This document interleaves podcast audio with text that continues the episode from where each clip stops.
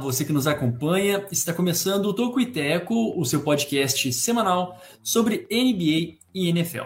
Seja muito bem-vindo ao nosso episódio de número 111, 111. Eu sou o Jonas Faria e junto comigo está ele. Faz tanto tempo que eu não sei, né, que, que, que eu não apresento, assim, que eu não, não, faço ideia de ordem, né? Mas junto comigo, quem está mais próximo aqui da, da minha tela, Juan Grings. Tudo bem, Juan? Boa noite, Jonas. Boa noite também ao Jonathan. Boa noite a quem acompanha a gente aqui. Ou bom dia, boa tarde, boa noite, né? Quem está ouvindo em podcast. É, e se você, assim como eu, não pode simplesmente ir para a Europa para ter uma vitória na vida, como o Jaguars fez, né, nesse final de semana, então fique com a gente. É, a gente vai, a gente se abraça aí e pode chorar junto. Ótimo gancho, né? Excelente. E aqui aproveitando, né, esse, esse clima maravilhoso para nossa é, o nosso episódio de hoje, Jonathan Mumba. Bom dia, boa tarde, boa noite. Como é que você está? Tudo bem, Jonas? Tudo bem, Juan? Espero que todo mundo que acompanha esse podcast também esteja bem. Não mais tão bem assim, né? Depois que o Juan me lembrou disso, né? Infelizmente é. É, acho que não, não vou pra Europa tão cedo, né? Tão cedo não. Quem é. sabe é, Quando tiver jogo na Alemanha, a gente vai ter, hein? Quem vai, ter jogo na Alemanha. A NFL está se aproximando, vai ter é em todo lugar antes do Brasil, isso é certo. Isso, Mas isso. Não vem ao caso. É realmente isso, cara. Só assim pro Jaguars ganhar o jogo, tem que conhecer. Conhecer dados novas, não, porque o Jaguars joga todo ano é, em Londres. Então já é tipo mais o time de Londres do que de Jacksonville. É, mas é isso, cara. Se você não pode ir para a Europa, como boa parte dos brasileiros, que ainda mais com o preço das coisas, né, como tá, é dólar lá nas alturas, não recomendo ir para a Europa ou para qualquer lugar que tenha um custo de vida mais elevado do que o Brasil.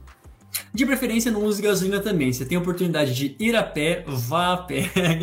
Ah, excelente, cara. gasolina é, é, um negócio assim é, de luxo. É Mad Max, né? Vai ser mais ou menos uma coisa bem louca assim, quando tiver faltando gasolina e tal. Bom, é, olha, Mad Max. Não, não era a terra do Mad Max, né? Bom, falando que. Falando nisso, qual é que é o, a ideia, Jonathan Mumba? Qual é, é a ideia do Tubiteco?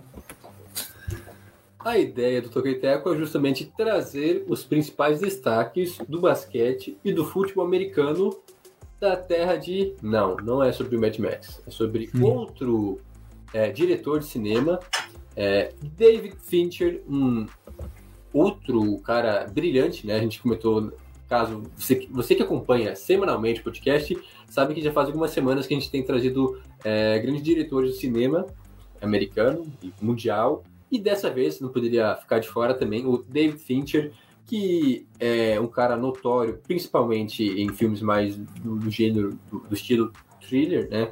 Um negócio assim, uma pegada mais sombria às vezes, um negócio que te deixa um pouco chocado, às vezes um pouco horrorizado, mas é um excelente diretor. Ele também é produtor de cinema, né? E tem inúmeros filmes, né? É, mas ele é mais conhecido então por Seven, né? Que é o filme sobre os sete pecados capitais. Caso você tenha assistido, uma obra-prima, um conceito muito bom no filme. É, também tem o Garoto Exemplar, um filme mais recente, assim como Mank, que acho que é o último, né, 2020, é, que eu não assisti ainda, para falar a verdade, mas também é dele. É, Zodíaco. E tem aquele filme que eu não posso citar o nome aqui. Que não é verdade. Pegou a referência. Talvez você não tenha nem assistido o filme, mas conhece a referência. A primeira regra é não falar a respeito Isso. A, a, primeira regra daquele filme, no, no, caso, o que aborda o filme, é não falar sobre aquilo. Então não vou quebrar a primeira regra. Perfeito. Tipo, ah, achei muito bom. Não, não, quem não entendeu, não tá entendendo. É, quem não entendeu, não tá entendendo nada, realmente. Quem não pegou a referência tá tipo, o que, que vocês estão falando? É. Mas é isso, cara. Vocês vão ter que assistir o filme. É, assim, o, o, que eu, o que eu assisti, né, que eu acho muito massa, o curioso caso de Benjamin Button. É, esse aí é, também. no Escoda é até um meme aqui, na verdade. E a rede social, né? meme. Excelente. É, excelente, assim, um dos melhores, o curioso caso de Benjamin Button. E o, a rede social também é outro Rede filme aí bastante interessante, né? É. Um filme Já é uma do auge um pouco diferente, assim, da, da maioria dos filmes É. né? Mais light. Isso, mas de qualquer forma, aí realmente mais um diretor contemplado aqui e poupando é, Juan Grings, né, de fazer maiores considerações a respeito da sétima arte e o David Fincher. É, Juan, qual é são os destaques do nosso episódio de hoje? Agradeço pela consideração e logo digo: os destaques do podcast de hoje são os Cardinals, que seguem invictos, né? Seis vitórias em seis jogos. Um início realmente muito empolgante, muito animador para os torcedores. E também vamos falar de alguns times que estão sob o radar, né? Os times que não estão sendo muito falados, mas que aos poucos vão ganhando espaço e que podem aí é, brigar pela pós-temporada é, seguindo na toada que estão. São eles, Tennessee Titans, né, que venceu o Buffalo Bills ontem na- no Monday Night Football, Minnesota Vikings, que venceu o Carolina Panthers no, no último final de semana, e o Cincinnati Bengals, que atropelou o Detroit Lions. Então, é, são três times que a gente vai abordar com um pouco mais de carinho e também vamos falar é, do, de um dos principais confrontos do próximo final de semana, é, que bota dois desesperados frente a frente, né? Os Niners e os Colts que precisam aí salvar sua temporada é, rapidamente para que não, não tenham muitos problemas no decorrer do ano. Além disso, tem, claro, as rapidinhas da semana para você continuar atualizado de tudo que rola no mundo da NFL.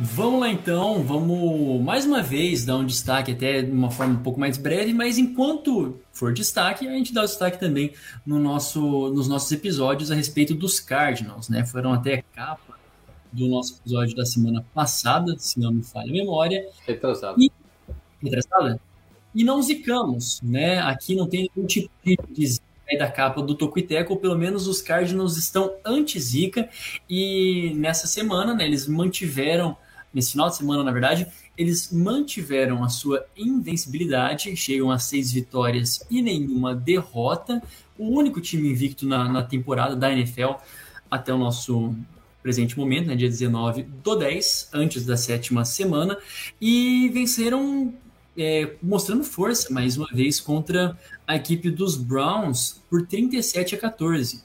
É, esse mantendo meio que uma a mesma pegada de todos os jogos anteriores. Talvez o mais fora da curva foi contra os Niners na semana passada, que foi um jogo mais truncado, 17-10, um duelo de divisão é, em que é sempre esperado um jogo mais truncado, embora não tenha sido assim contra os Rams, mas a gente sabe da, da, da capacidade que tem os Niners e mesmo assim foram lá uma prova de força, venceram, né, fizeram obrigação 17 a 10 e agora nesse último final de semana contra os Browns 37 a 14 e detalhe, né, o, o Kingsbury nem estava em campo, né, o, o head coach nem, nem pôde estar na, na sideline por conta acho que, dos protocolos da, da Covid e, e mesmo assim é, não interferiu de maneira alguma conseguiu vencer aí a equipe do, dos Browns até com uma certa autoridade, repetindo todos os outros placares anteriores que foram de 30 pontos ou mais.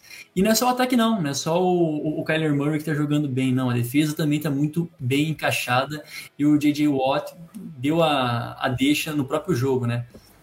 Às vezes, quem sabe, nós somos melhores, simplesmente nós somos melhores que os outros times, né? Estamos jogando bem. E é isso, né? Parece que os Cardinals realmente é, vieram para a temporada, né? Um terço aí da, de 2021, 2022, a gente já tem um gosto bom do que pode ser pela frente, né? Os Cardinals, eu diria que surpreenderam todo mundo. Não que a gente é, não esperasse que fossem bem, né? Que, briga, que brigassem por playoffs. Mas o nível apresentado é, pela equipe do Arizona até agora, seja tanto ataque quanto defesa, é um negócio é, absurdo. Realmente é de se perguntar se os Cardinals são o melhor time da NFL hoje. Não estou dizendo que é o melhor time é, da temporada, né? Para ser o campeão do Super Bowl.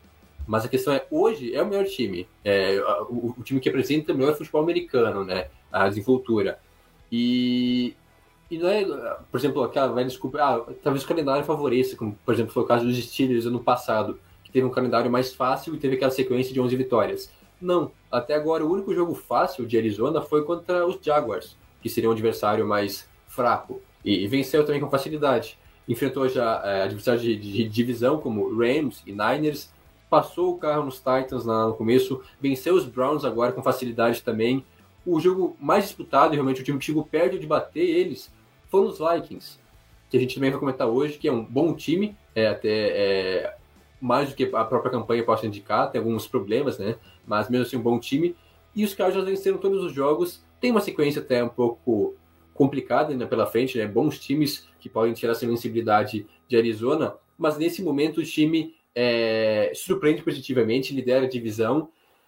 E pelo que tem jogado, já que o Jonas comentou sobre o, o, Cliff, é, o Cliff Kingsbury, que não esteve presente né, por causa da Covid, e realmente o time está bem encaixado que ele não precisou nem dar os pitacos, né? As, é, as observações dele durante o jogo, porque o time jogou por conta própria contra um adversário que tem uma boa defesa. Lembrando sempre que, é, que Cleveland forçou vários turnovers né, em, é, em, jogos importantes, né, contra os Chiefs foi assim, em outras partidas também, e não teve chance contra a Arizona, porque o, o Murray, mais uma boa atuação, colocando ele de vez na briga para MVP, talvez seja o grande favorito, né, por conta da campanha é, do, dos Cardinals. Ele então, o Murray teve 229 jardas, 4 touchdowns, nenhuma interceptação e um rating de 129 e basicamente essa tem sido a média, né? Não é que ele foi bem nesse jogo, não. É um padrão que se repete jogo a jogo. Além dele, então, o ataque aéreo funciona muito bem, né? Com Hopkins, é, o Christian Kirk e também o AJ Green, todos eles recebendo um touchdown, né? É, pelo menos uma recepção para touchdown e sendo muito acionados durante os jogos, né? O Murray varia bastante né, os alvos, foca, claro, principalmente no Hopkins, que é seu alvo de segurança, o jogador preferido, mas distribui muito bem a bola. Além desses três, também tem o, o Rondé Moore, que é o Rook, que vem muito bem. Teve, tinha o Tyrande também, o Max Williams, que se lesionou, mas trouxeram então agora o, o Zach Ertz, que ainda não estreou, né? Provavelmente estreia agora no próximo jogo. Então é um ataque bombástico, sem falar no jogo corrido, que parece ter encaixado com o James Conner e o Chase Edmonds se revezando, uma boa sintonia entre os dois jogadores. Quando um não vai bem, o outro consegue carregar o time.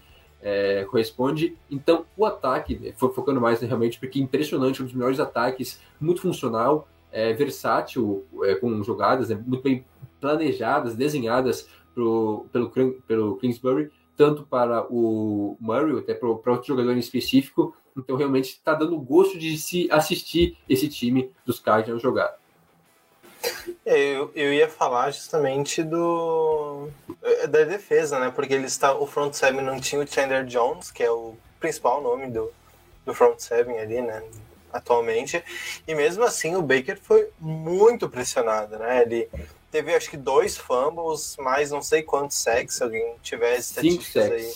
Cinco sacks. É. Foi absurdo. É claro que, que, tem que se falar que a OL do, dos Browns estava desfalcada, né? o Tristan Irvis não jogou. É, o.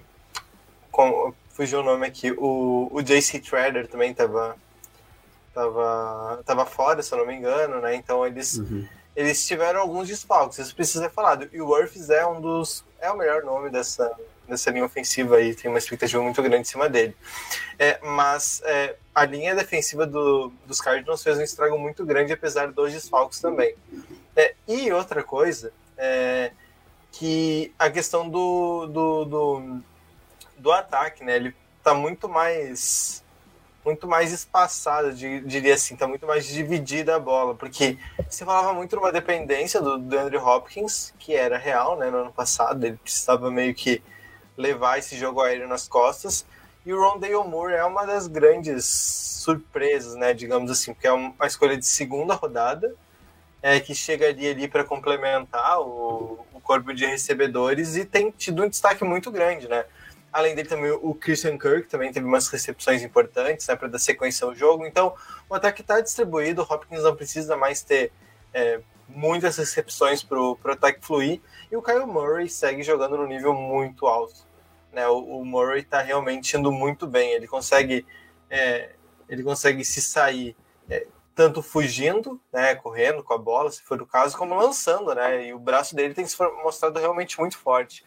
Algumas descidas corajosas, né? Teve uma que era uma terceira curta e teve uma falta, ficou gigante e ele lançou para um touchdown. Não lembro de quem era o touchdown, mas é, ele achou esse passe. Então tá funcionando muito. É, a linha defensiva também está indo muito bem.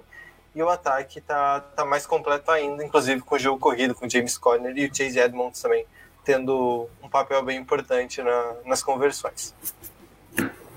Perfeito, tá tudo muito bem encaixadinho, né? Aqui só os, o, o, os stats gerais. Ah, o Cardinals hoje, é, com destaque para a defesa, tá? A defesa já conseguiu, até o momento, é, 16 sacks e 6 interceptações. Isso daqui dá o quê? Né? Isso aqui coloca os Cardinals como a quinta equipe que mais é, teve sacks e a sexta com mais interceptações também. Então tá, tá muito bem. Né? E uma das coisas que a gente falava, ah, se o pessoal ficar saudável, se biriri, pororó, até agora tá mandando muito, né? Realmente não tem nenhuma. E coisa que, por exemplo, no, no, rival, no rival de divisão, os Niners têm sofrido mais uma vez por outra temporada. O então. Também. É, o Seahawks também. É, Estão aproveitando, óbvio, né? Já tem um time que tá jogando junto há pelo menos. O Kingsbury é o quarto ano dele, né? O terceiro, não me lembro. Terceiro. Mas que já tá. É, então, que tá fazendo já um trabalho, desenvolver, é, tá desenvolvendo um trabalho, chega nesse tempo em que a sorte, né, colabora. Então, é, os Cardinals realmente são um time a serem batidos na NFC no atual momento. É, algum último destaque? É, que a gente comentou na pré-temporada sobre as adições pontuais que a Arizona fez. E realmente é o que a gente está vendo agora. Os jogadores que chegaram, seja no ataque na defesa, elevaram muito o patamar. O time está redondo, é aquilo que a gente comentou há duas semanas atrás, quando a gente falou sobre os Cardinals. O time está muito encaixado e é difícil vencer. Eu comentei antes sobre a sequência. Semana 7, se não me engano, então, é contra os Texans, né? Contra Houston agora, o jogo que deve vencer, a não ser que aconteça, sei lá, é, algo absurdo. E aí na semana 8 tem os Packers. Aí o bicho vai pegar um duelo que pela cabeça, né? Imagino que os Packers também vão estar bem até lá, sofreram apenas uma derrota até agora, bem embalados. Um jogo que promete muitas emoções para a semana 8. E uma última estatística, que é sempre bom trazer esses números aleatórios. É, essa é a primeira vez então que os Cardinals começam a temporada com 6-0 desde 74, ou seja, faz muito tempo. E nesse período, né, desde que está sendo contabilizado essas estatísticas, 40 times já começaram a temporada de, é, quer dizer, na verdade é de, desde 1990, né, de 90 para cá, 40 times iniciaram a temporada com 6-0, sendo que 38 deles foram para os playoffs. Ou seja, dois times fizeram proeza de não se classificar. Em outras palavras, os Cardinals já estão nos playoffs, né? Tecnicamente, a não ser que aconteça algo absurdo, é. até lá o time deve se classificar e aí a gente vai ver realmente do que, que é feito esse time, se realmente é real ou se é só uma boa temporada regular. É, mas Perfeito. o pior já passou do, do, calendário, eu acho, né? Tem aí esse jogo com os Packers, aí depois tem, claro, jogos de divisão e tudo tem mais divisão. complicados. Mas Browns já foi, né? A gente tinha uma preocupação aí com, com como seria esse jogo, porque, claro, os Browns tiveram seus, seus desfalques e tudo mais, mas era um time que, que vem bem, que deve ir longe. É, mas tirando os confrontos de divisão, tem um confronto contra os Cowboys na, na penúltima semana e os Colts na antepenúltima semana, né? Com, com adversários que podem aí, tirando os de divisão, que podem complicar né, essa sequência. Então acho que o pior já passou, talvez. Acho que os Cardinals encaminham aí para ter uma classificação mais tranquila para os playoffs. É, o pior do Cardinals até o momento sempre foi a, a segunda metade da, da temporada, né? Agora que realmente eles se provam nessa terceira vez aí. No papel, o pior já passou, mas o que a gente viu nas últimas temporadas é que o pior do, do, dos Cardinals se manifestava na segunda metade. Claro, é... se perder todos os jogos da divisão já era, né? Mas eu não isso, estou considerando isso, essa possibilidade, mas eu digo, tirando os jogos de divisão que são difíceis, né? Óbvio mas os outros já não tem, tirando o Packers e esses dois que eu mencionei, então são mais acessíveis. Outro time que deu uma cambaleada, mas contra os Jets, né? Sempre tem que ter um time que dá uma cambaleada contra os Jets, mas que é, faz parte, né? Faz parte da, da temporada, faz parte do processo de afirmação ao longo de todo, é, de todo o ano. A equipe dos Titans. a equipe de Tennessee é, tem melhorado e assim, de novo, todo mundo sabe que é Derek Henry Futebol Clube e, e não tem como parar, né? Simplesmente não tem como parar quando aquela besta humana desembesta em correr.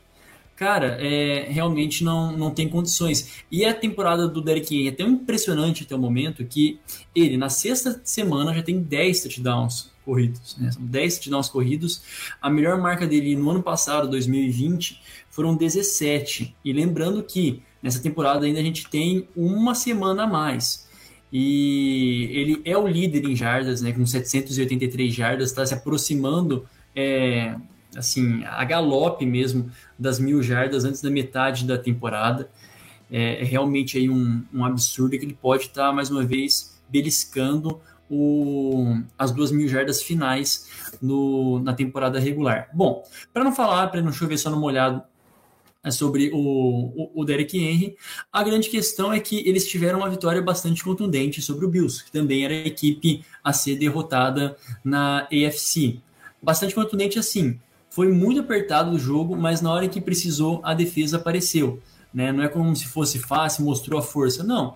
Dentro da, do necessário, a gente sabe que os Titans têm essa característica de ser um time chato, um time bastante truncado.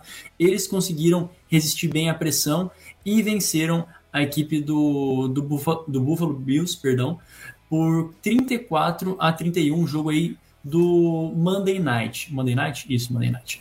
É, bom, o que dizer a respeito desse time que está abaixo do radar dentro da AFC Sul, que também é uma divisão fraca até o momento, mas que já vem despontando aí como a principal força aí da, da divisão. Né, explicando por que estar abaixo do radar, né? É, aí não é nem questão de divisão, ou de playoffs, porque a gente já colocava o time nos playoffs. Mas na briga, realmente, eu acho que depois dessa atuação contra os Bills, não só do, do Henry, mas principalmente da defesa, que mostrou é, boas coisas, né? Porque vinha jogando muito mal, mas foi contundente contra os Bills, apesar da, dos altos números é, cedidos.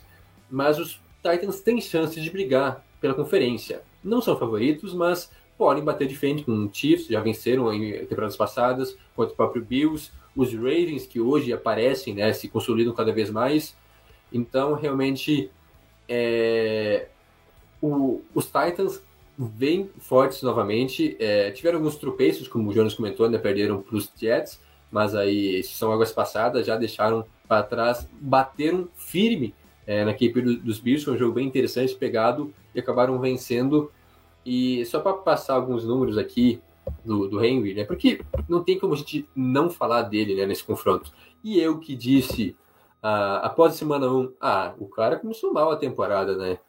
É, não, não vai ser tudo isso, né? Depois da temporada que ele teve em 2020, é, agora ele vai dar uma normalizada. Por quê? Porque na semana 1 ele teve só 58 jardas.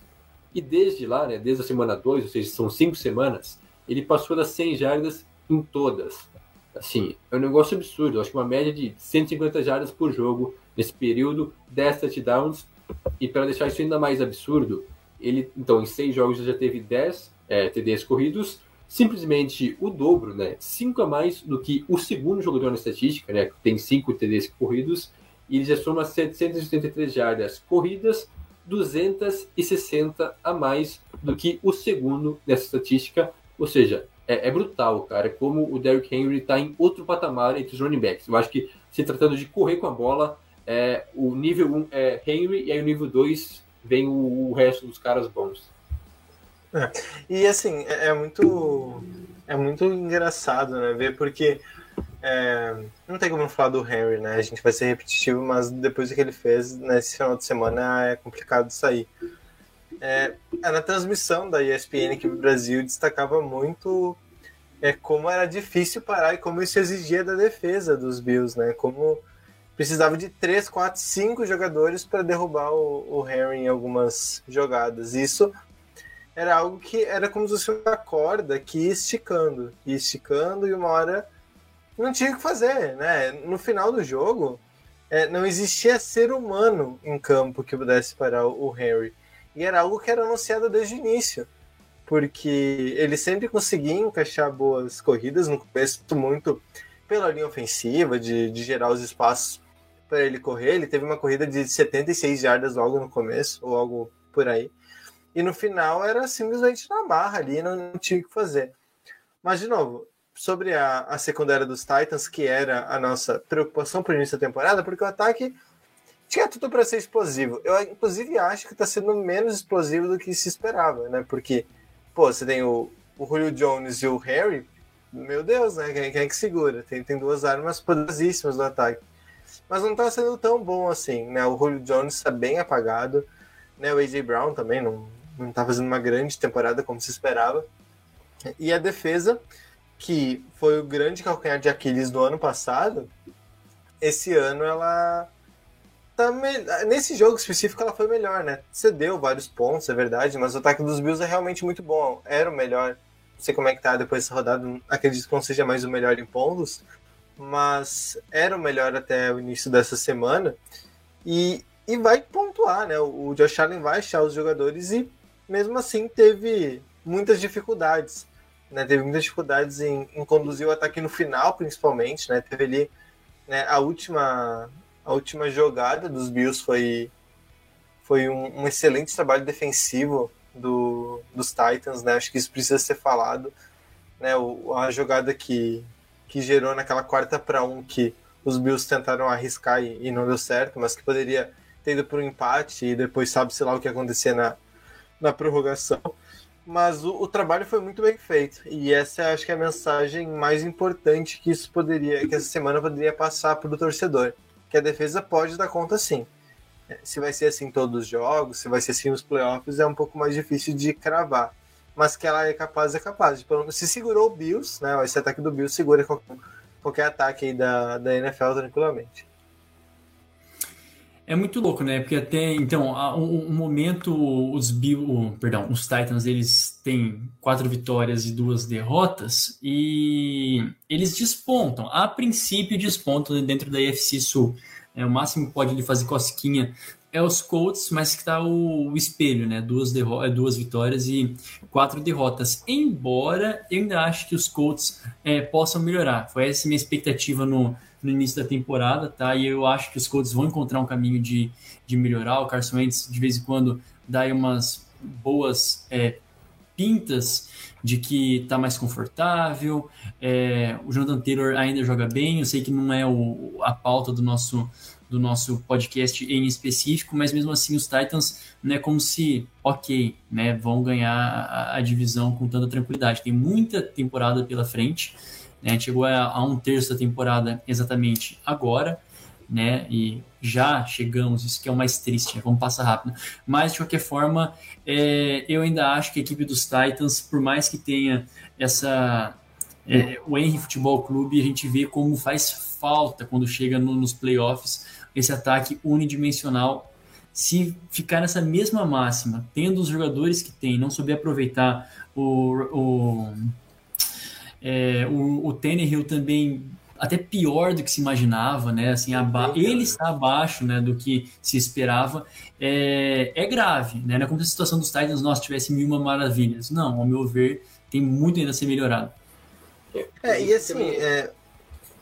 Não, pode falar. Pode ir, Jonathan, pode ir. Ah, não, tá, eu vou. 2x1, tira 2x1 aí, quer dizer, imperpar na verdade, 2x1 não funciona. Uh, não, o, o, e a gente falava muito ano passado sobre como o jogo corrido proporcionava o jogo aéreo. E tinha que ser assim Sim. mesmo, porque a arma era o Derrick Henry. Mas agora, com o Julio Jones no time, se esperava que a coisa fosse um pouco mais equilibrada, né? Que o time não dependesse o tempo todo dessa ameaça do Henry.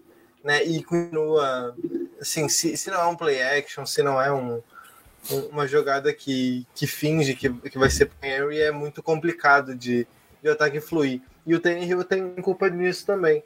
Não é só, não é só a formatação tática.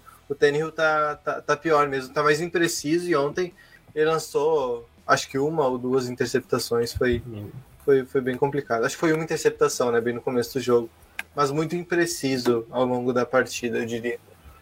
É, é algo que eu já apontei, né, que parte dos méritos do Tannehill são devido ao Henry, né? Ele potencializa, ele facilita, facilitou né, a vida do Tannehill desde que ele chegou é, em Tennessee. Não que, estou dizendo que ah, ele é um, uma mentira, né? Que só joga bem porque tá lá é, nos Titans e tem o Henry. Não, mas que potencializou os números dele, e sim, isso é verdade. Tudo bem que o ataque também sofreu com lesões, né? O AJ Brown e o Julio Jones estavam fora alguns jogos, até teve semanas que os dois né, não jogaram. É, agora, depois de algum tempo, né, os dois são saudáveis e voltaram para o time nesse jogo contra os Titans, contra os Bills, perdão. E não foram um fator, na verdade, até agora o Julio Jones pouco se viu, o AJ Brown também bem abaixo da expectativa que todo mundo tinha, que seria um ataque explosivo, bombástico por terra e pelo, pelo ar. É, até agora não deu certo, mas também muito por conta, é, culpa do Hill que regrediu um pouco em relação às duas temporadas passadas, quando foi muito bem, é, para lá, então, das questões de potencializar ou não, né, o jogo corrido. E isso é verdade, né, o jogo corrido, quando encaixa, ele facilita é, o jogo aéreo, porque a defesa está preocupada com corrida. Você não pode ser uma corrida do, do Henry para 20 jardas. Então você vai lá e foca nisso, só que aí acaba deixando espaço para jogadas é, do Hill, né, big plays, o que até agora essa temporada foi algo bem raro, né, pouquíssimas jogadas é, de grandes ganhos de jarda por parte do, dos Titans, e para fechar então aqui os números do Hill até agora em seis jogos, seis touchdowns, quatro interceptações e o QB rating dele até agora, em apenas uma partida, ele passou do 100, né, que foi contra os Jaguars, que teve 107 de rating. Nos outros cinco jogos, ele ficou abaixo do 100, mostrando então a imprecisão e a pouca produção do Hill nessa temporada. Agora fazendo um outro, um outro paralelo né, de um quarterback que vive um momento bom, embora bastante abaixo do radar, né? Bem assim, a gente fala bem pouco dele. É, e, e, vamos dar esse destaque antes da gente passar para o nosso, pro nosso merchan, para a equipe dos Vikings. Né? A equipe dos Vikings também é, tem feito serviço de casa, né, né, que tá fácil, tá com aí uma 50%, né, três vitórias e três derrotas dentro da, da NFC Norte. Era provavelmente, né, a gente colocava como a segunda ou a terceira força dessa divisão, mas tem, tem time para ser a segunda. E muito passa também pelo que o Kirk Cousins está jogando. A gente está falando ali do, do Tannehill, por exemplo, que teve. Quantas foram? Quatro interceptações? É, acho que foi o que você disse aí. Quatro. O, o, o Cousins ele tem duas. Duas até o momento, mas 13 touchdowns, né? Assim, 13 é, passes para touchdowns e assim é, é bastante passe, tá? É realmente até o momento aqui está jogando muito bem é, e dando, dando possibilidades para o time é, caminhar. Outro destaque que gostaria de dar também para a equipe do, do, do, Vikings é a ausência do Dalvin Cook. Ele jogou lá a primeira, é, a primeira semana e tal, o jogo foi para overtime, perderam para os Bengals, né? Foi até uma, é, uma surpresa.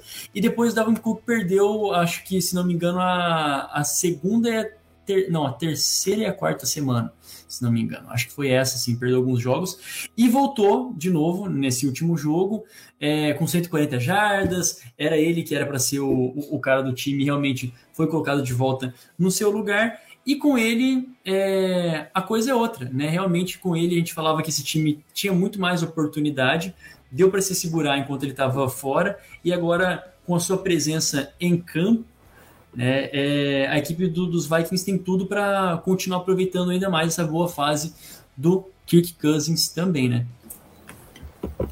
É isso, cara. É um jogador que precisa ser falado. É, na hora que eu coloquei os Vikings como pauta, principalmente para falar do bom momento vivido pelo Kirk Cousins, que é um dos caras mais criticados na NFL. É, é muito por conta do contrato e de todo toda a expectativa que ele recebeu quando ele assinou com os Vikings, né? Um contrato bem alto, né? na época um dos maiores quando ele assinou, e não correspondeu. Na verdade, o Cousins nunca foi esse cara que pintaram. Ele teve boas temporadas lá em Washington, mas não era assim, top 5, top 10 na liga. Então, é... mas ele é um bom quarterback. E essa temporada tem mostrado isso, como o Jonas passou os números. 13 touchdowns e duas interceptações são números de MVP praticamente. Assim, um cara que tem um jogo muito limpo, que foi um problema que ele teve nas últimas temporadas, né, desde que ele chegou nos Vikings praticamente, mas nessa temporada o jogo dele está limpo. O que quer dizer limpo? Poucas interceptações, é, poucos turnovers, até mesmo sacks, né? No último jogo ele não sofreu nenhum sack, a linha ofensiva teve alta no início. Taxa, também alta taxa de passes corretos, né? Ele está acertando muito passe. Sim, é, errando pouco, né? Por isso que é um jogo limpo. Então a linha ofensiva melhorou, né? Nas últimas partidas, dando mais segurança para ele, que a gente sabe que quando o Cousins ele tem segurança, tem tranquilidade para fazer a leitura e passar a bola, ele vai muito bem. Agora, quando é, ele é forçado, ele é pressionado o tempo todo, aí vira outro quarterback, fica picha a situação e complica, como aconteceu várias vezes para os Vikings. Mas até agora, então, é, com o Davin Cook em campo, facilita muito também, né? Um excelente running back, apesar de que na ausência dele vencer o Seahawks, se não me engano, né? Sem o Cook, com uma ótima atuação do, do Madison, que é o running back 2, mas que também é, joga bem, né? Quando precisa dele. Então, Sim. esse ataque dos Vikings, eu acho que ninguém duvida, né? Realmente um ataque maravilhoso, né? Com o Davin Cook correndo com a bola, Adam Thielen e o Justin Jefferson, ótimos recebedores, além de outros jogadores que são bons coadjuvantes, né? Jogo sim, jogo não, jogando bem. E o Cousins, inspirado, esse ataque dos Vikings vai produzir em alto nível. A defesa que estava comprometendo, mas nesse jogo em especial, é, foi muito bem. É, na verdade, para quem assistiu o jogo, o primeiro tempo foi, foi difícil. Nenhum dos dois times jogou bem, os Vikings produziram muito pouco, mas a segunda etapa e depois na, na, no overtime é, voaram. Realmente o ataque encaixou, a defesa conseguiu segurar os Panthers por boa parte do jogo e venceu com propriedade. Mas a questão é a sequência, né? Os jogos difíceis que virão, mas isso eu comento depois. É, justamente, justamente isso, né? A volta do Dalvin Cook ajuda demais a vida do, do Cousins, porque nos últimos anos é, a gente estava falando do Henry, acho que isso se aplica um pouco aqui, a importância do jogo corrido pro, é, pro jogo aéreo funcionar também. ano passado o Justin Jefferson foi muito bem, assim, foi incrível a temporada que ele teve. É, e esse ano, de novo, ele começa como principal recebedor dos Vikings e nem poderia ser diferente, mas o Adam Thielen está indo muito bem também, né?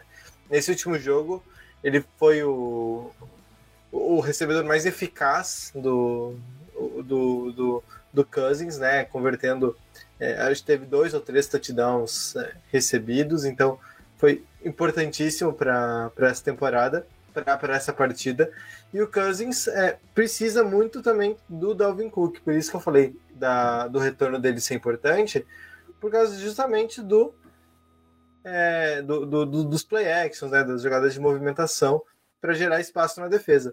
Os melhores momentos do, do Cousins na última partida, e eu nem acho que os Vikings tenham feito uma excelente partida ofensiva, acho que eles tiveram alguns problemas, mas também precisa ser ressaltado que a defesa dos Panthers é muito boa também.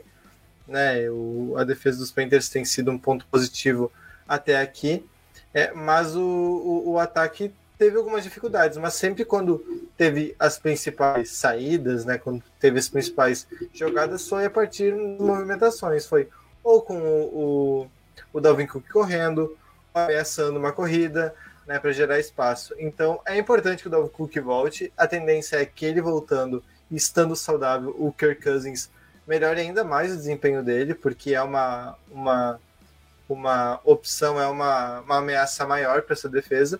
E de novo, tendo esse corpo de recebedores no, no Tillen e no, no Justin Jefferson para ficar só nesses dois, já é, já é muito bom né, pro, pro Minnesota.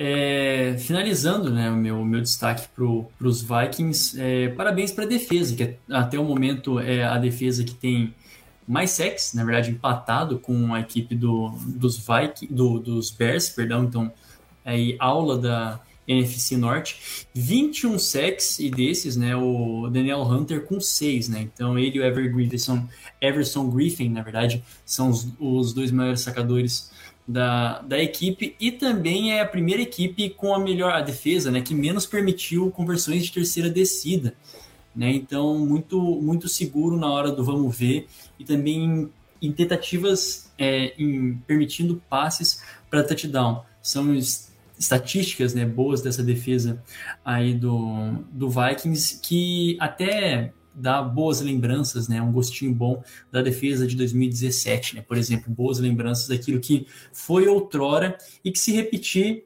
pode funcionar muito bem dentro dessa divisão. É.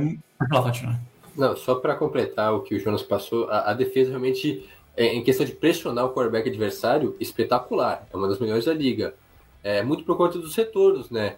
Tanto do, do Hunter, que não jogou no passado, acho que não jogou nenhum jogo por, por lesão, não lembro qual foi, acho que foi tornozelo.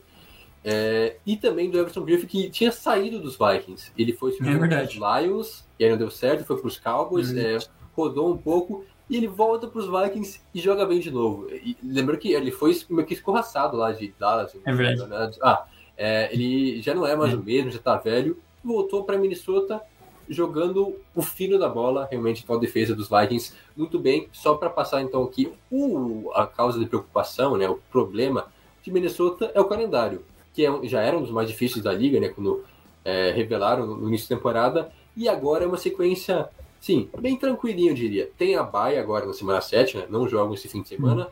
e depois tem Cowboys, Ravens, Chargers, Packers e Niners. Cinco semanas em sequência, assim, o, o que qualquer torcedor Caraca. sonha.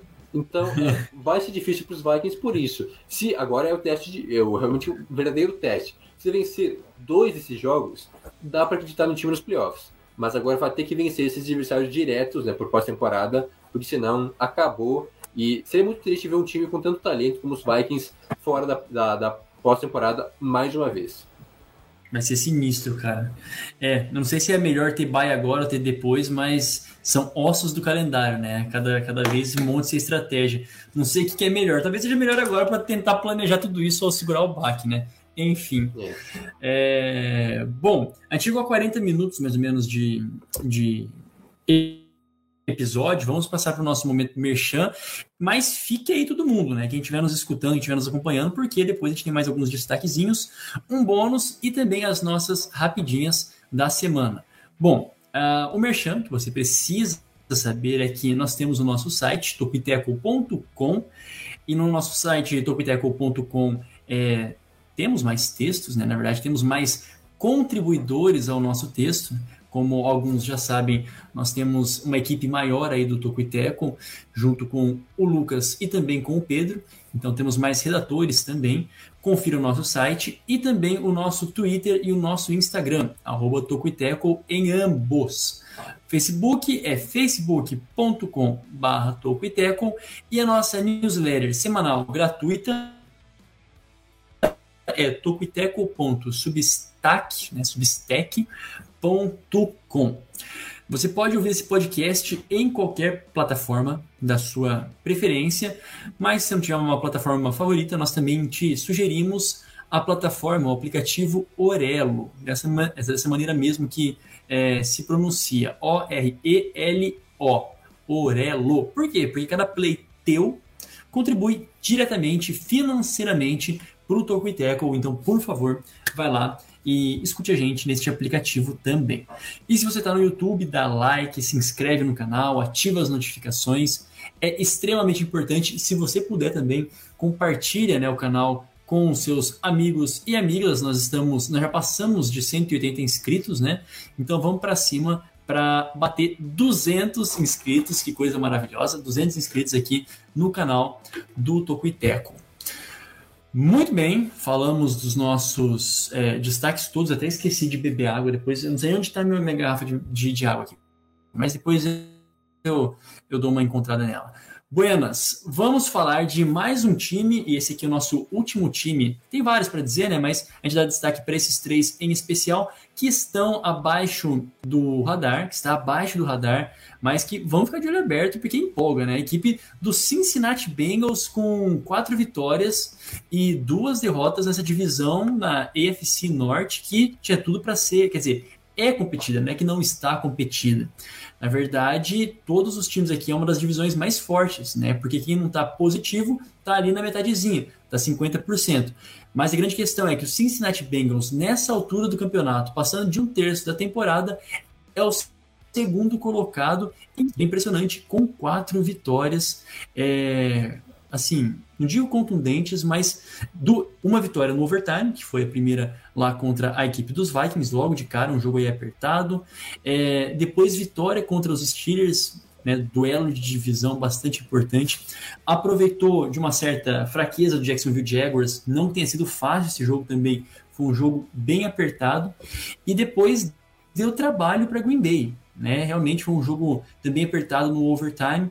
E nesse final de, de semana deram uma relaxada, né? puderam é, abrir mais o, o, o, playbook, testar mais jogadas contra a equipe de Detroit, dos Lions, por 30, venceram né, por 34 a 11. o primeiro placar de 30 pontos na, na temporada, mas é um grande destaque para essa equipe que está mandando passe a torto, assim, é para torto direito, né? Muitas jardas aéreas, uma equipe que tem funcionado bem nesse sentido. Né? O Joe Burrow tem várias peças e tem dado uma química muito boa entre o Jamar Chase e ele, né? Coisa que a gente é, ficava meio questionando, será que foi acertada essa escolha? Bengals tá de parabéns até o momento e parabéns também para o Zach Taylor, né? Exatamente, cara. É, deixa eu ver. É, não tô mutado. É, os Bengals finalmente estão dando certo, né? Aquilo que se esperava. O Zach Taylor, muito criticado já há algum tempo, essa temporada é, talvez fosse a decisiva, né? Caso não mostrasse uma melhora, dizendo que levasse o time aos playoffs, mas pelo fazer o que está fazendo, né? Mostrar melhoras no time, no encaixe, é, jogadores se despontando. E até agora os Bengals surpreendem, merecem mais destaque. A gente até comentou rapidamente algumas semanas atrás, é, antes do duelo contra os Packers, que inclusive foi um grande jogo, né? É, fizeram o Green Bay suar para sair com a vitória. Até poderiam ter vencido o jogo por alguns erros bobos, mas acabaram perdendo. 15 field goals errados, né? Mais ou menos assim, por aí. É, bizarro, né? problema aí, né? O pessoal não tava com pé naquele dia, Tá mas contra os Lions foi diferente, venceram com facilidade, né? Infelizmente Detroit não tá para jogo.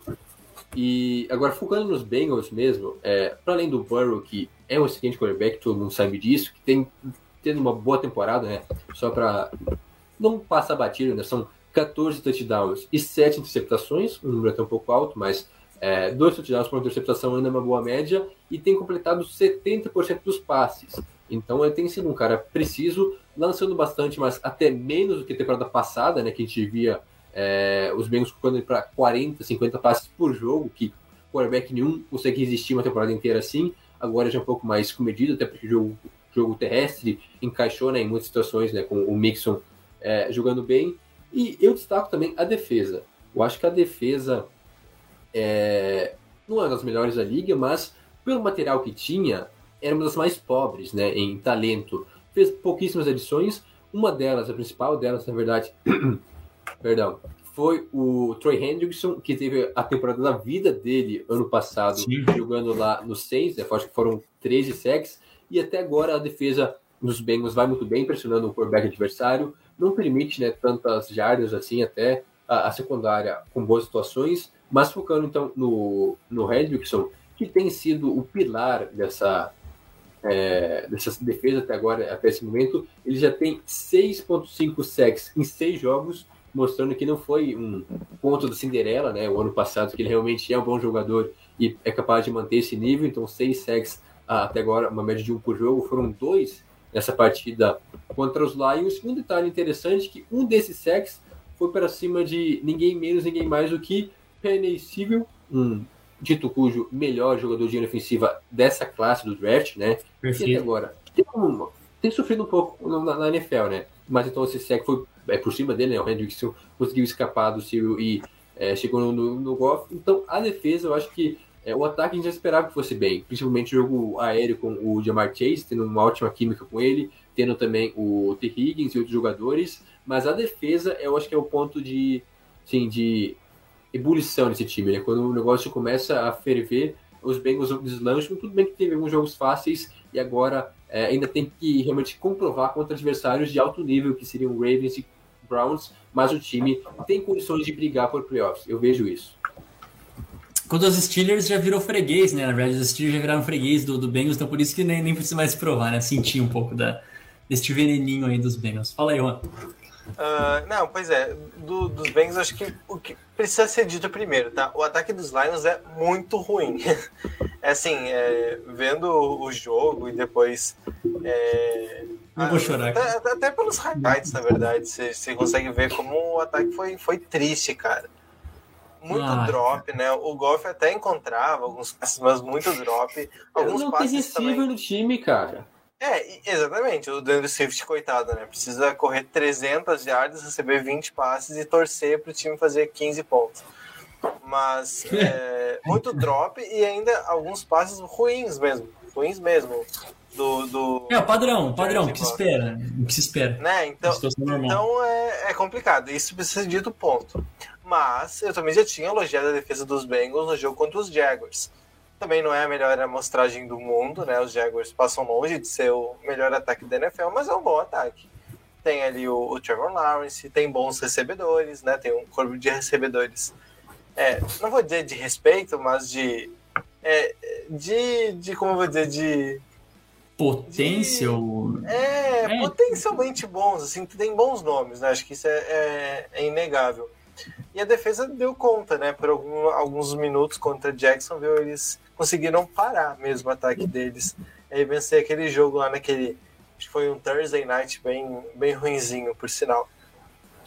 Mas o ataque. É, a- esse jogo foi muito bem. Nesse último jogo contra os Lions, eu diria que foi muito bem, porque a defesa dos Lions mostrou bons fatores, assim, mos- mostrou alguma coisa nos primeiros jogos.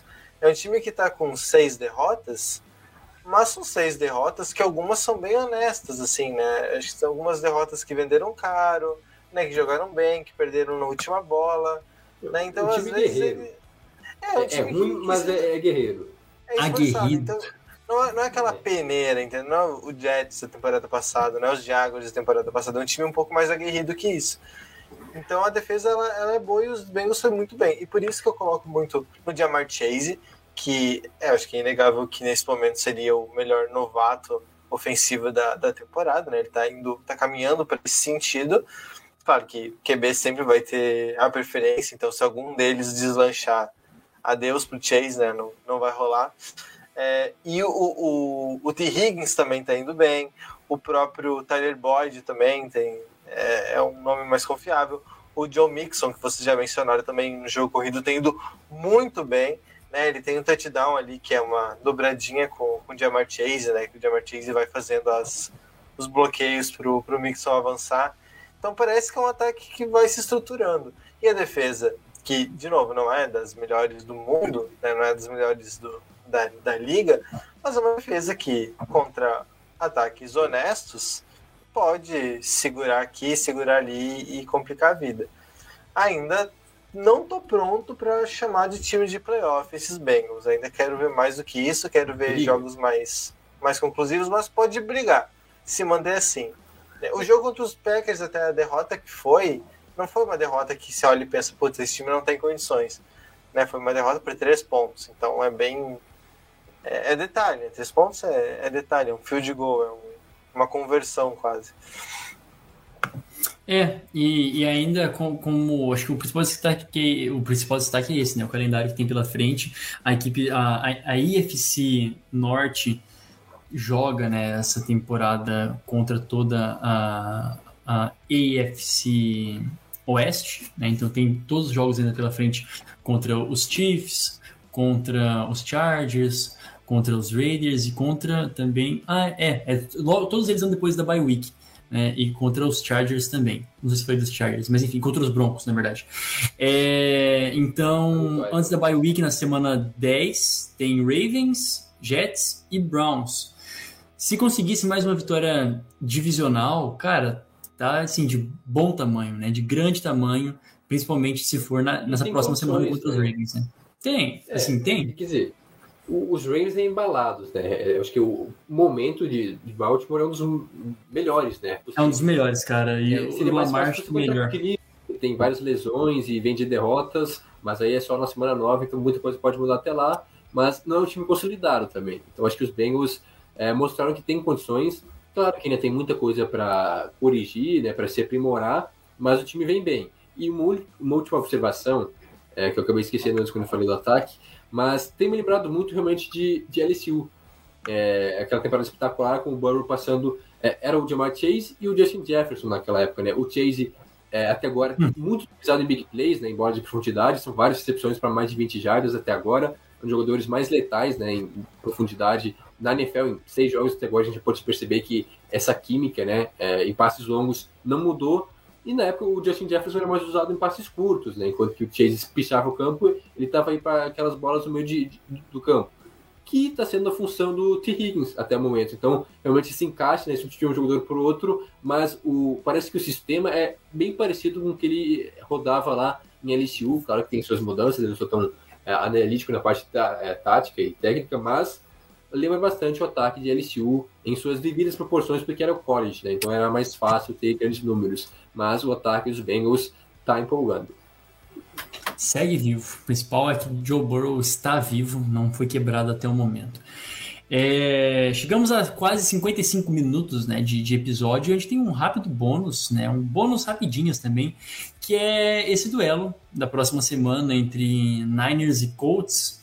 É o jogo times com boas expectativas e que estão decepcionando até o momento, né, que na verdade tem talvez time que expresse mais do que a campanha até o, até a atual circunstância, e que jogam no horário nobre, né? Então vamos lá. A equipe, é, a, a, equipe dos Niners é, a, é o terceiro colocado na NFC West, Oeste, no caso, com duas vitórias e três derrotas. Lembrando que folgou nessa última semana, né? Tava já na bye week, folgou mais cedo. Enquanto a equipe do, do Coltão da Massa é o segundo com dois quatro, duas vitórias e quatro derrotas, e eu falei que talvez possa melhorar, só que tem que melhorar logo, né? E melhorar não é só jogando bem, tem que colocar vitória no, no placar para não deixar nenhum do. não deixar a divisão distanciar. Né? Então, expectativas dos senhores para esse jogo entre Niners e Colts, algum destaque mais pontual da parte de vocês para essas equipes? Nada melhor do que um jogo em horário nobre, né? Um Sunday Night para ou para superar, ou então para escancarar os problemas do time. É, uhum. é, isso, cara. Ainda mais porque os dois vêm realmente com é, a corda no pescoço já. Bom, os, os Niners têm que uma situação até menos pior, porque tem, tiveram a bye, né? Então estão com campanha 2-3, né? Duas vitórias e três derrotas. Porém, estão na pior divisão da NFL, né? Enfrentando ainda Cardinals, Rams e Seahawks, apesar das lesões. É uma divisão muito competitiva e o calendário não é fácil para São Francisco. Por outro lado, os Colts já perderam quatro jogos, né? tem campanha 2-4, é o que dificulta, porém a divisão é mais fácil, né? É, pode até ser campeão, mas os Titans são os favoritos hoje.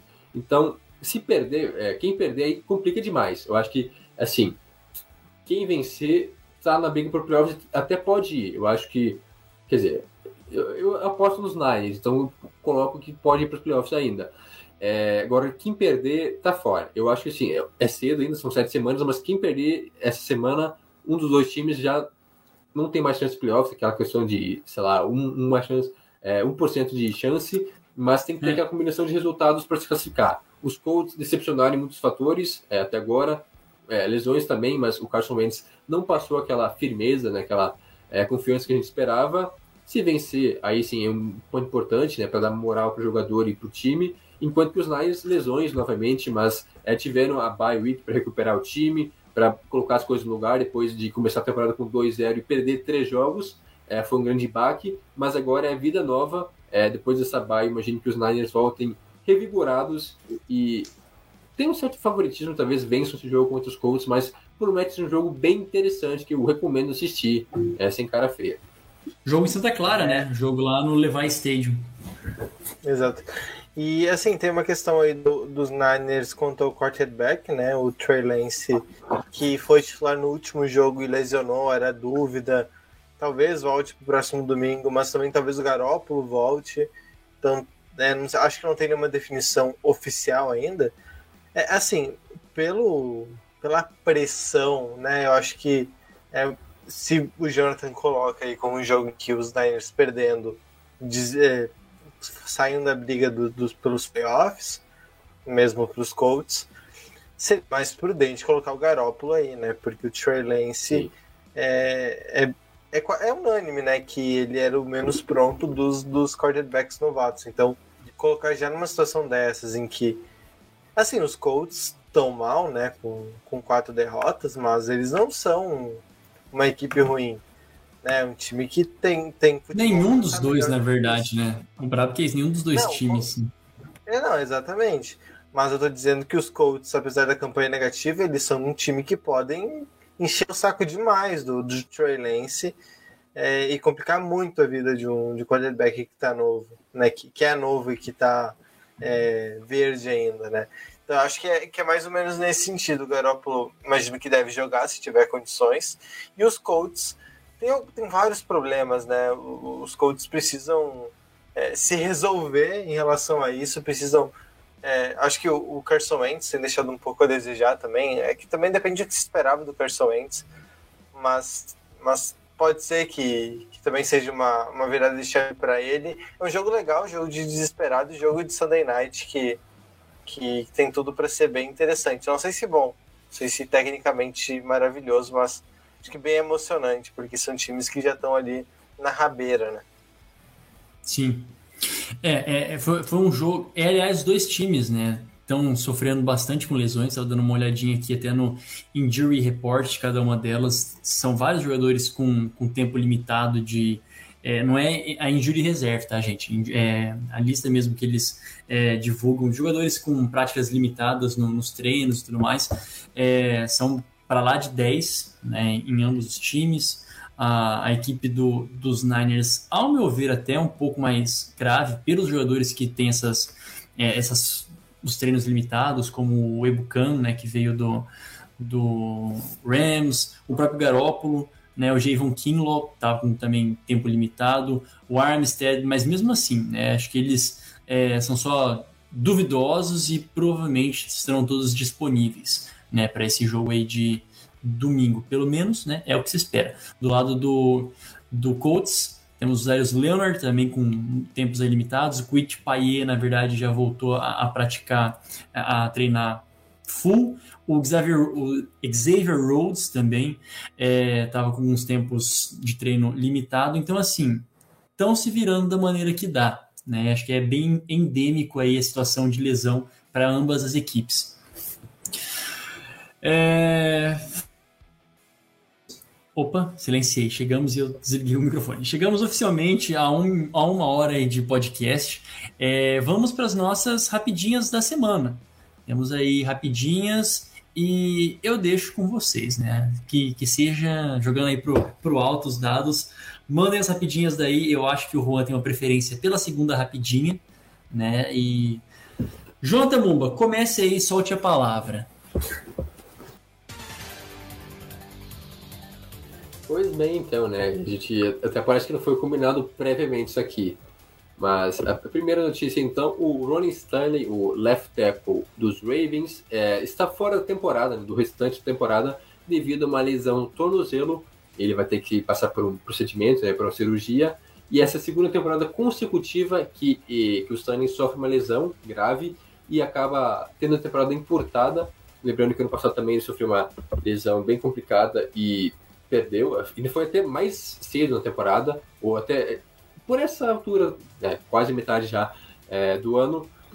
E só que no ano passado a diferença é que tinha o Orlando Brown. Hoje, é, left tackle nos Chiefs. Na época ele era o right tackle, aí ele foi. É, teve a chance dele né, para jogar como left tackle, foi muito bem, cobrindo né, a, a lacuna deixada pelo Stanley. Só que agora está nos Chiefs, então o, não sei qual que é o reserva dele agora de cabeça, mas mudou um pouco a situação. Dessa vez eu acho que os Ravens devem sentir, devem ter um problema, sendo que, é, na verdade, pode ser, provavelmente vai ser o Alejandro Villanova, que era left tackle nos Steelers, chegou nos Ravens e foi para a direita. Então provavelmente vai ser deslocado agora novamente para a esquerda para já ter mais familiaridade com a posição. Mas veremos como é que essas lesões, esses problemas na linha ofensiva vão é, afetar o jogo corrido dos Ravens, que tem funcionado não só com o Lamar Jackson, mas com os running backs steps que eles arrumaram, né? Com o, com o Murray, com o Bell, com o Freeman também, se não me engano, é, que tem jogado bem. Então veremos qual é que vai ser o impacto dessa lesão é, nos Ravens, no ataque dos Ravens como um todo. É isso aí mesmo. Segundo aqui o site da, da ESPN, Deep Chart, Alejandro Villanueva está aí na, como left tackle. É... Manda tu, Juan Grings. É, e por fim, então, é, o Cam Newton, que pode estar tá, tá de conversas aí, né, com, com o Seahawks, né, o, o, a gente já falou semana passada da lesão do Russell Wilson, que poderia, né, perderia pelo menos essa semana, não jogou a última semana, jogou o como é que é o nome do saudoso Jenny Smith, né, o quarterback o Geno. Do, do, do, do Seahawks, e foi assim, não dá pra dizer que foi mal, mas é que o jogo foi muito ruim. Assim, esses Seahawks e Steelers no, no domingo à noite, foi no, foi no lá vem, lá vem. Foi lamentável, foi, foi triste assim de assistir, porque do, eram dois ataques extremamente engasgados, né, que não produziam nada. Os Steelers ganhou porque, sei lá, alguém tinha que ganhar, ou sei lá, tá, podia dar empate, eu sei, mas alguém tinha que ganhar. Os Steelers ganharam, então na moedinha ali quase. Mas realmente o ataque do, do Seahawks foi muito ruim. E o Ken Milton tá aí, é, dando sopa, ele já tá vacinado, então se algum time teria aí porque não quer, que não quer arriscar, de repente perder o jogador por, por Covid, né, por um tempo, né, que a expectativa não poder contar, o, o, o Newton já se vacinou e tá on. E assim, eu, eu até achei que demorou para ele pintar em um time, né? Ele, ele não, não pintou ainda, né? É só um porém, né? A gente tá falando sobre suposições. Não. Então, Jonathan, eu falei que ele tá de conversa, cara. Mas acho que em termos de rumor não, até que demorou. Pintar um time, ele não pintou ainda. E, e, é, bom, é bom ressaltar, porque essa lesão do, do Russell Wilson, o, o Seahawks eles têm uma semana de bye agora. Nesse, nesse final de semana eles não atuam. Eles voltam só daqui a 15 dias. Né? Menos que 15 dias. Então, talvez o, Russell Wilson já esteja apto para voltar a jogar daqui a 15 dias. Então o Cam Newton pode ser o, um backup mesmo, pode ser a, a segunda opção para caso o Russell Wilson não consiga voltar, ou volte meio cambaleante, né? Volte oscilante, que o Cam Newton pode aí é, ser um cos pobre dele, porque é móvel, só falta lançar bem pobre. Caraca, cara, imagina um come... de respeito, né? Um banco de respeito, assim, pelo menos, ia ser da hora, cara, assim, modéstia à parte, forte. Cara Seria muito divertido ver o Cam Newton Seahawks, cara. É, eu tô torcendo muito pra que dê certo, assim. Quer dizer, que assinem com ele só pra ver realmente é, como seria esse encaixe. Mas eu acho que seria Baguncinha. um dos melhores destinos pro, pro Cam Newton, cara. Não sei porquê. Acho que seria um bom encaixe. Pois é, e na verdade o Pete Carroll também anunciou, né, num, num, num, num programa, acho que se não me engano na ESPN, algum podcast, que né, tem interesse no, no Ken Newton, né, sabe da condição dele de vacinado. Então é interessante, deu, né, deu cara? Um like, né? É, deu um like, tá? Já pelo menos, né, colocou um coraçãozinho ali no, no rapaz quando apareceu. Buenas, é... já, já nos aproximamos aqui do, do nosso momento finalizando no nosso podcast, o Garbage Time também, e tem bastante coisa, né? Tem bastante comentário ali pra gente estar tá interagindo. Então, vocês que nos escutam, queiram, né, considerem aparecer também ao vivo nas nossas transmissões no YouTube também, né? Se você está escutando depois desse podcast. É... Mais nenhuma consideração, né? Acho que fizemos tudo o que podíamos aí no sentido de destaques, né? Maravilhoso. Vamos encerrando o nosso episódio de agora. O Tocoiteco vai ficando por aqui. Não se esqueça de nos seguir no nosso Instagram e no nosso Twitter, arroba. Também no nosso Facebook, dá o like lá em nós facebook.com.br e acompanhe o nosso site tocoiteco.com. Assine também nossa newsletter semanal tocoiteco.substack.com e ouça nosso podcast semanal sobre NBA, que está de volta. Né? Então, coisa muito boa também de ser dita. Siga os nossos perfis pessoais, começando com o Jonathan Mumba. Qual é o seu perfil pessoal, Jonathan Mumba? Arroba Jonathan Mumba. É, padrão. E o seu, Rogrins? Arroba Rogrins.